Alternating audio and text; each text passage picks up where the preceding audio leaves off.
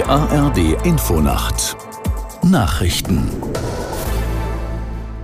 um 23.30 Uhr mit Resa Waffa.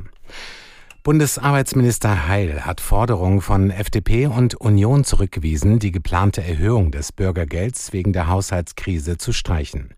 Den Betroffenen eine Anpassung der Regelsätze zu verwehren, sei moralisch unverantwortlich und mit der Verfassung nicht vereinbar.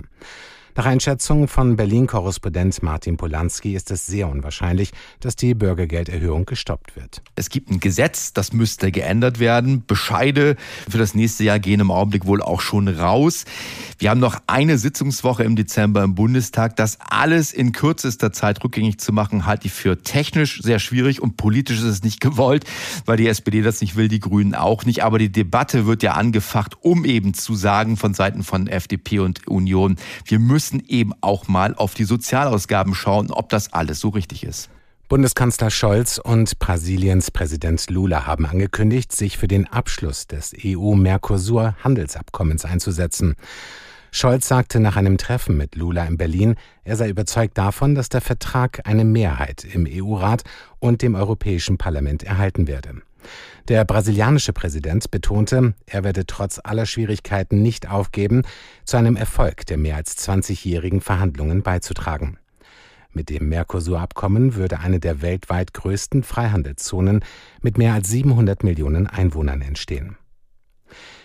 Die israelische Armee hat die Zivilbevölkerung im Gazastreifen erneut aufgerufen, die Kampfgebiete zu verlassen und sich in Sicherheit zu bringen.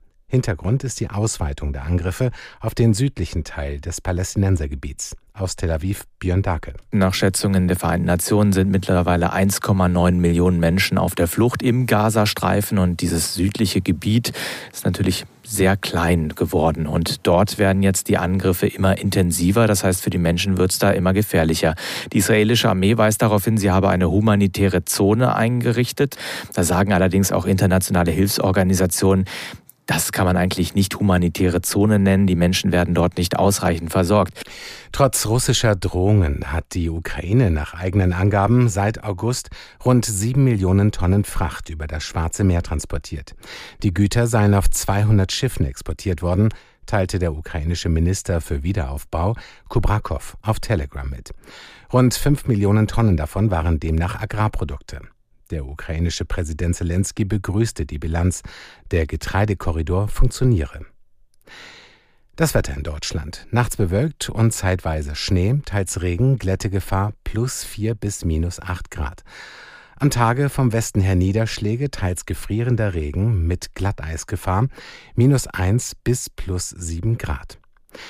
Das waren die Nachrichten.